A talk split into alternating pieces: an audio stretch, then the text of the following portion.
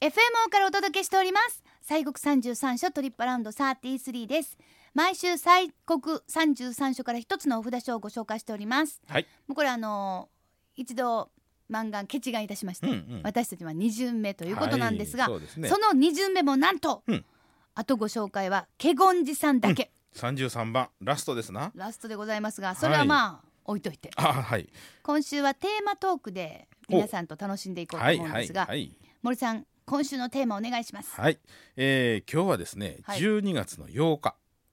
12月の8日、これはねあの仏教では大きな意味のある日でございましてあなんでございはまい、しょう、この日はね、うん浄土絵と言いまして、浄土へはい、うんあの仏様、まあ、お釈迦さんですね、はいお釈迦さんがお悟りを開かれた日っていうのがこの日でございます。えそうなんですか、はい、そうなんです。 12月8日が、はい、浄土絵。あのーお釈迦様はどんどんな風に悟りを開かれたんはい、ですかね。ええそうですね。あの浄土絵っていうのは浄というのはあのなるというね、成功のせい、うんであの道で、えー、まああの解という字で浄土絵とへいうふうに言うんですがこれはあの、まああー成仏得道という言葉から浄土へというふうにあの、まあ、言われるんですけれど成も、仏得度、うん、仏になって道を得るとこう言うんですな。うんうんうんはいでというのはあの、まあ、悟りを開いて、えーその道というのは、まあ、その悟った人のね、うんえー人々をこう導くその道をね得たというね、えーそういう、まあ、日でございましてですね。うんえーブッダガヤというインドのところで、えーまあ、あの浄土をされるんですけれどもね、はいあのー浄土お釈迦さんがあーお城を出ましてね、えーその当時は南行苦行がインドの、まあ、修行のスタンダードでございましたから、うんうんえー片足で立ってみたりとかねそうせなあかんと、うんそうしないとそうそうそうそうそういうことを、まあ、悟りというか開けない、肉体とお精神というものがあってその肉体を、おの力を弱めると精神がこう広がっていってというような、まあ、そういう考え方もあったんですな。弱めるためだったんですね、ええはあはあはそうあそうそう傷つけてまあそういうふうなのがあったんですが、うんある日突然ね、はいあこれしてたらあかんわと思わはったんですよ。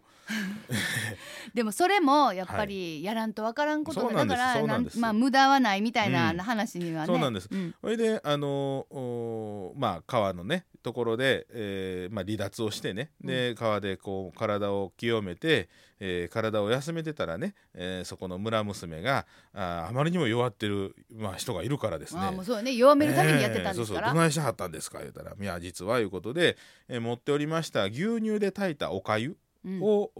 おまあ、あのお供養するんですね。はいええで、えーお釈迦さんがあーお城を飛び出した時にお父さんの出頭棚王はあの5人のお月をねこっそりつけてたんですけれども、はいまあ、その姿を見てねあお釈迦さんはもうだあの脱落したなと。ああ頑張ってたけども、えーこれであかんなとそうそうというふうに見き見か見限られるわけですわ。でそのお月は、まあ、別のところへ行ってまた修行し始めちゃうんですねもう見捨てちゃうんですよ。すよでお釈迦さんは、まあ、実はその時にねあの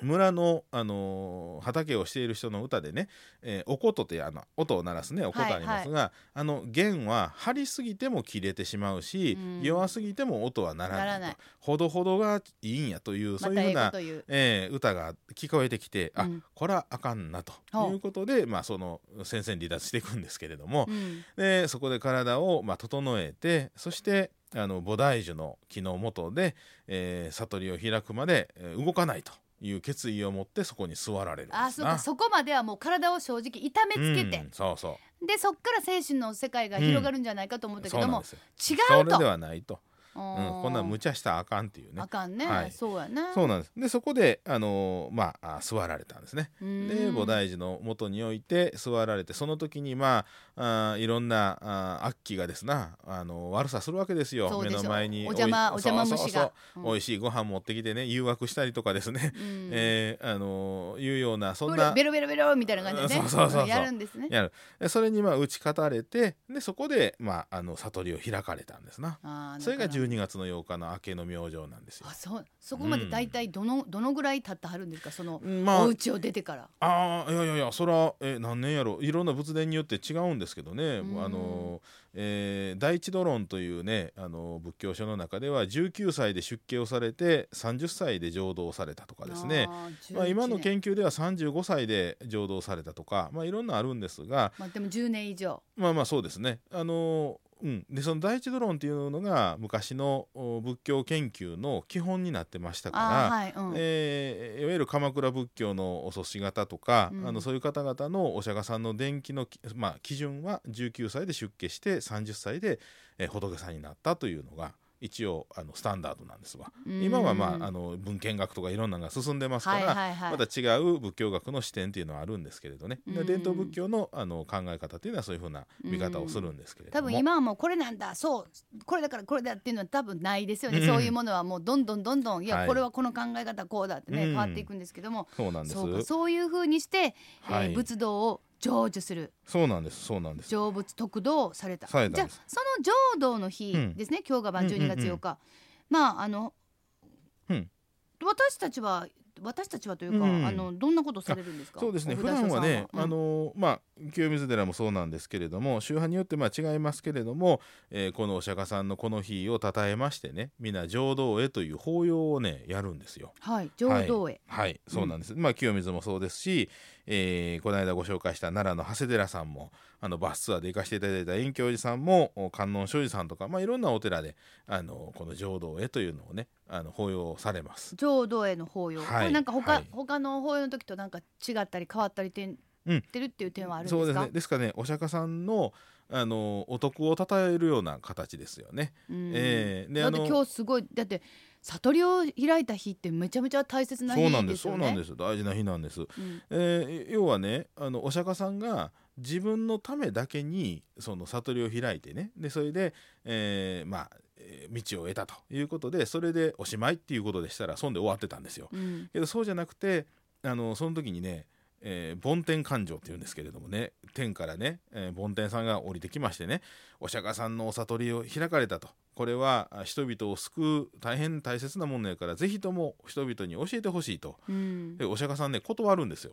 ほううほうほんうっていうのはあまりにも難しすぎてねみんな逆に大混乱を起こすといあーう、はんはんはんでそれでまあ3回降りてきてこの、もまあ、問答三あの、まあ、これはまあ一つの形の通過儀礼みたいなもんなんですが、うんうんうん3回あの3個の例みたいなもんではいはいはいはい言うんですけど、ううで結果的にお釈迦さんはあーそれで決心をして、えー立ってですね、えー人々にその法を時にえー歩いたんですよ。うんですからあーその悟りというものが自分のためだけではなくて人々を助けるがためにねあのーこう動かれたというそのまあ日でもあるわけですわ。あーえーそしたらやっぱりすごい今日は大切な日だ。そうなんですよ。で最初にね行ってその見捨ててった5人のですねそおうです月よにうんところへ行ってそこで初めてあの法を説かれるんですよ。あーええ自そ分がの五人に悟りを開いた。はいそうなんです。ほなその五人が初めての弟子になるわけですか。うん、そうそうそうでその5人にその初めてその法を説いたというねそれがサールナートっていう六夜音という場所なんですけども、ええーそこでね法を説かれましてそれはね書天法輪っていうんですけれども初めてあの仏教の教えをね説かれたと。まあ、要はあの囚われちゃいかんよっていうことですわな。とらわれちゃいけない、うん、執着したらあかんっていうやっぱ最初の教えがそれなんですね、うんあの最初の教えっていうのはまあいろいろ伝わっとるんですけどまずは中道と言いましてね両極端なことしたらあかんっていうねもうでもええそれってなんかも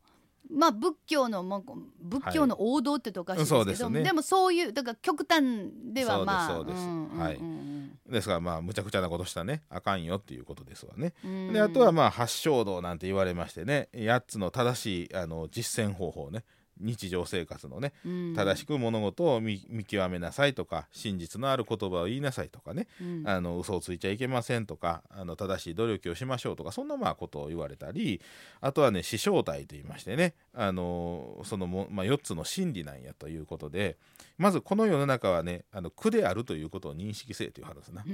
一切皆苦と、はいはい、ええいや苦というのはねなんかすごいネガティブに聞こえるんですけどなんかねなんかものすごいしんどい思いせなあかん、でもそれは違うんですね、うん要はね仏教の苦しみっていうのは自分の思うままにはならないっていうことなんですようううううこれが苦しみなんですわうううええですから、あのー何かねこだからこそとらわれるなになるんですね。はいはいはいはい、自分の思いだけにとらわれるそうそうそうそういうことになっちゃうんですね。ううんん、でまあ、視聴体なんかっていうのは、まあ、まずそのこれ要はあのお医者さんに例えはるんですけどね、うんうんお腹痛い言うてね行きますわなお医者さんに。はいでお医者さんが「あんた昨日食べ過ぎたか?」言うてその原因を聞かはりますよね、はいはいはいなんか変わったことしてへんかと。そうねで、えーその次にじゃあえー健康な状態はどういう状況に戻すのかっていう、その一つのねイメージがありますわね。はいでそれに対して治療をしますわな。はいっていうふうなあのようなことであの仏教の考え方というのも一体その苦しみの原因は一体何なんやと、うん自分を苦しんでいる苦しめているその原因は何かというのをまあ考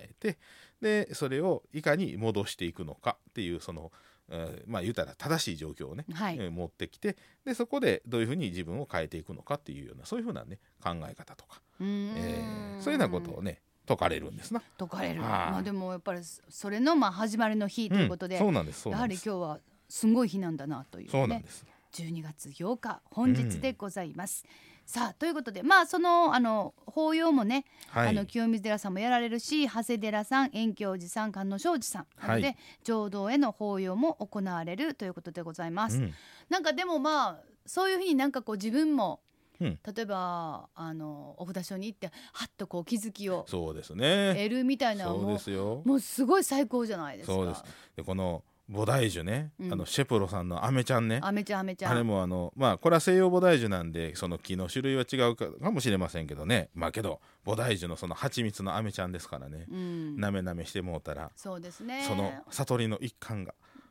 あなたにあるかな天 天から降りよう、ねどうなわからないです。わ、 ねからないです。悟りは私、ねまだ遠い道でございます。